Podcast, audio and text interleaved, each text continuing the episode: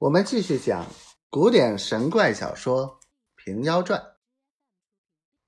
吴员外听得说，跌脚叫苦道：“如今官司张挂榜文，要捉妖人，吃你连累我，我打杀这妮子，也免我本身之罪。”拿起棒来便打。勇儿叫救人，隔壁张大嫂听得打勇儿，走过来劝时，却关着门。大嫂在门外叫着。员外饶了孩儿则个，闲常时不曾这般焦躁。为神事打他，妈妈也不劝劝。员外含着一口气道：“大嫂可耐着妮子藏着一本册说了半句便住了口。大嫂道：“册上写着什么？”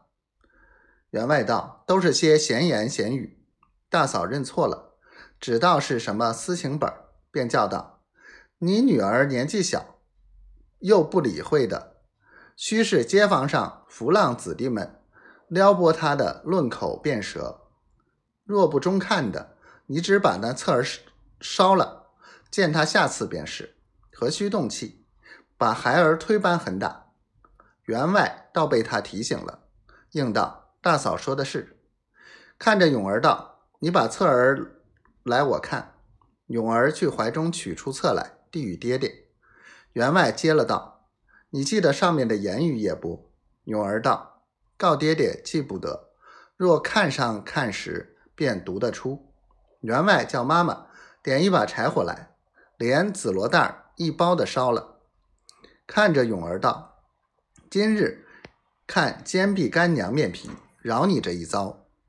后番若再推的，活打杀你。”永儿道：“告爹爹，再不敢了。”员外对妈妈道：“又是我夫妻福神重，只是自家得知，若还外人传闻时，却是老大厉害。”妈妈被员外乱了一场，不知高低，只所由他。有诗为证：“昔年妈妈焚仙化，员外今将宝彻烧。似此火攻能用惯，争叫天火肯相饶。”说话的有一句话问你：这书第十三回上说，圣姑姑和担子和尚左处三人练法，三年方就，何等烦难？今日胡永儿变钱变米，推得容易，可不前后相悖了？看官有所不知，当初练神练鬼都是生手做事，今日是圣姑姑设法来渡他女儿，在空中暗暗佐助。若初次见得烦难时，永儿又不肯学了。这侧儿第一页便是变钱法，第二页便是变米法，也只捡永儿家中缺少的打动他心。